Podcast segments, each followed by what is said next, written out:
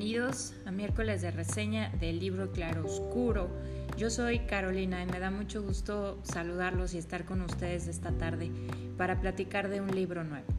Antes de entrar a él, este, quiero decirles que este, pues ya mucho cebollazo y muchas indirectas y todo en los podcasts pasados. Así que aquí estoy nuevamente trabajando, aunque me expidieron carta, me dieron carta de despido. Em, yo inmediatamente acudí a la Junta de eh, Conciliación y Arbitraje para meter mi demanda por despido injustificado y bueno, pues ahí los abogados y, y, y todas las personas competentes, los jueces y todo, pues eh, metieron su cuchara y pues aquí sigo. Eh, me reinstalaron en mi posición claro, con muchos menos privilegios y todo lo que eh, ya había yo logrado hacer aquí en Libro Claro Oscuro, pero eh, por lo menos logré recuperar el privilegio de poder reseñarles a ustedes cada X tiempo. Este, el Pavel que, que, hace caravana con sombrero ajeno porque pues todas estas reseñas ya las tenía yo preparadas desde hace tiempo, pero pues él eh, mañosamente se me adelanta y me gana mis fechas, pero no importa. Aquí estoy lista para, para platicarles de un nuevo em, libro, ¿ok? Hay muchas cosas que han sucedido en mi ausencia, como muchos temblores y, el regreso de Austin, Austin,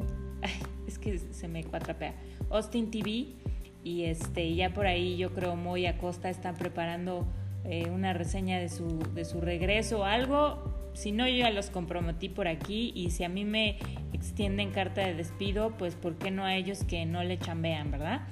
pero bueno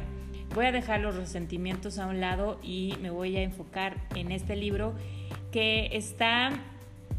muy intenso. Ustedes qué harían ¿Elegirían el silencio como una forma de vida? ¿Elegirían el silencio si no tuvieran nada mejor que dar o nada mejor que decir o eso es lo que ustedes piensan? ¿Elegirían el silencio para protegerse de los demás, es decir, de lo que pudieran, de las palabras que de un momento dado se intercambian con los demás y que nos hacen daño? Em, elegirían el, el, silencio como una medida de ocultar sus pensamientos, salvo que solo tú y Dios los saben? Pues mira, es el caso de Helen o Ellen, quien es una niña de 11 años que en un momento dado de su vida eligió guardar silencio. No es muda y no tuvo un problema físico ni mental o propiamente dicho. Simplemente ella eligió guardar silencio porque un día se le ocurrió decir en voz alta que quería que su papá se muriera y se murió. Así que ella piensa que la palabra tiene un poder impresionante a tal grado que lo que ella mencionó se hizo realidad y no quiere volver a lastimar a nadie de esa manera, no quiere arriesgarse a que una cosa de esas suceda. Sin embargo, Helen es una niña llena de vida, llena de pensamientos, llena de análisis y acumula todos estos pensamientos eh, en su cabeza y bueno, los comparte con Dios, puesto que ella es creyente en Dios y de pronto se hace preguntas como, quizá es mejor que en lugar de guardar silencio, pues de plano me muriera y así dejamos de causar pues incomodidades a, a toda la familia. Y se pregunta, pero ese pensamiento ya lo tuve, claro que no lo he dicho en voz alta, entonces Dios no lo toma en cuenta o ya lo estás tomando en cuenta, Dios, ya estás poniendo en marcha mi muerte. Tiene pensamientos como estos que son tan complejos y tan profundos y que una niña de 11 años pues debería de tener otros pensamientos en su cabeza. Pues ella es miembro de una familia en donde su mamá es actriz, es actriz de teatro y es maestra también de teatro y es una mujer muy hermosa y muy desenvuelta y ella pues piensa que toda la vida de su familia gira alrededor de ella. Tiene o tenía un papá que era alcohólico y el cual sufría de celos enfermizos para con su mamá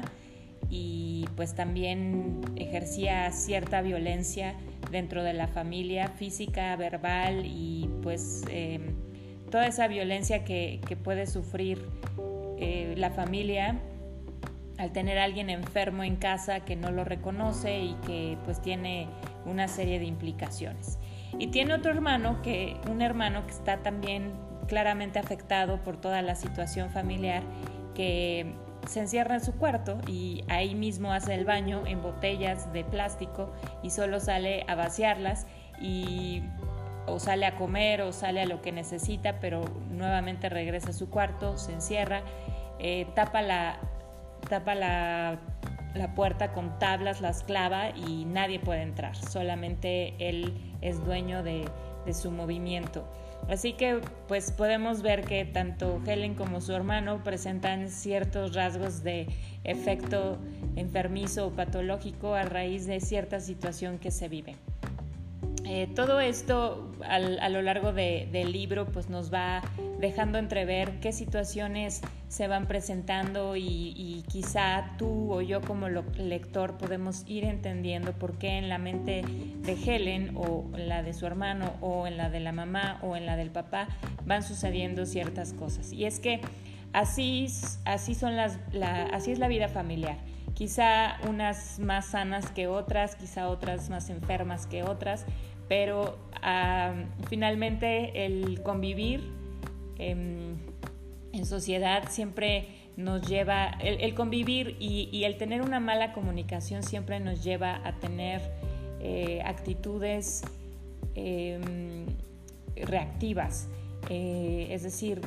reacciono a una situación que veo, que no entiendo, que no verbalizo y simplemente yo tomo una postura tomo una actitud y resuelvo para mí, pero eso no quiere decir que está bien. Entonces, todo este, todo este, todo este sistema lo podemos ver en este libro donde Linda Bostrom, quien es una novelista sueca, em, nos platica y pues es una, una, novelista que es la primera vez que yo, que yo leo y que pues em, me gustó mucho su, me, me, me, queda un poco, me queda un poco inconclusa porque realmente No, quisiera contarles ni el final ni nada, pero, pero me frustra un poco nada más mantenerme en las cavilaciones de Helen.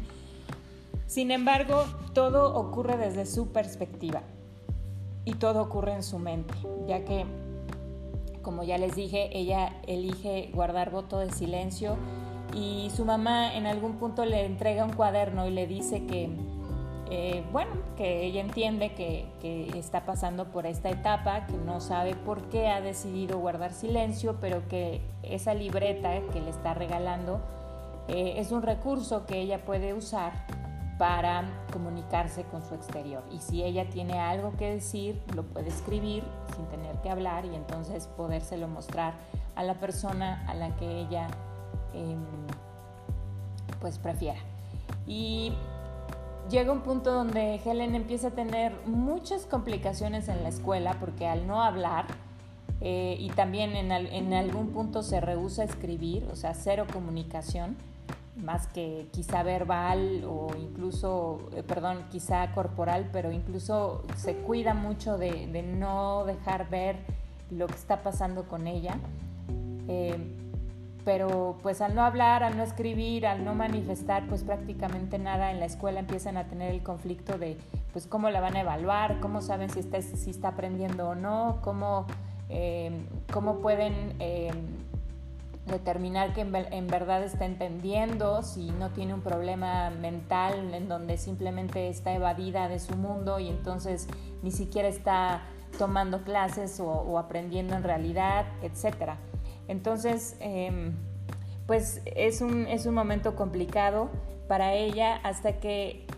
una u otra situación la van obligando a finalmente tener ese, el estímulo necesario para comunicarse. Eh, comunicarse de alguna forma, aunque eh, pues ella decide que definitivamente el silencio es la mejor opción para su vida, ya que considera, mientras más pasa el tiempo, que no es necesario decir nada, que hay cosas que se hablan de más, que hay, conversaciones que no deben tenerse, que hay palabras que no deben decirse, que, incluso hay cosas que, que, están fuera del lugar. Y ella conforme va un poco escuchando más que escuchando y observando llega a la conclusión de que la mejor decisión que puede tomar es no hablar. Y en este punto, obviamente, estoy en desacuerdo, o sea, yo no pensaría que dejar de hablar es una, es una de las mejores decisiones en la vida. Sin embargo, aprecio y puedo entender un poco la reflexión que nos, que nos presenta eh, Linda en esta historia y que mm, podríamos pensar que en verdad no siempre es necesario hablar. Y, a veces podemos caer en el hablar por hablar y es importante analizar nuestras, nuestras conversaciones, nuestras palabras o simplemente nuestros pensamientos antes de decirlos para que sean realmente algo que se pueda aportar y no que sea algo que pues que o va a destruir o que simplemente es vano, que, que sean realmente palabras que construyan. Entonces, pues yo con eso me quedo acerca de esta historia. Esta historia se llamó Bienvenidos a América y hace alusión el título a, una obra de teatro en la cual su mamá participa, que es una obra que, que, bueno, todo esto ocurre en Estados Unidos por alguna razón, aunque ella es sueca. Su, su historia, esta historia ocurre en Estados Unidos y su mamá es actriz de Broadway. Entonces, así se llama la obra en la que está participando en ese momento, en, la que, en, ese momento histórico en el que Helen decide guardar silencio.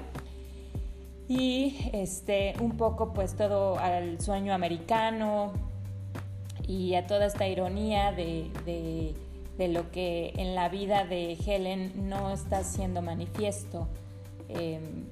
en cuanto a oportunidades y en cuanto a una mejor vida y en cuanto a sueños y planes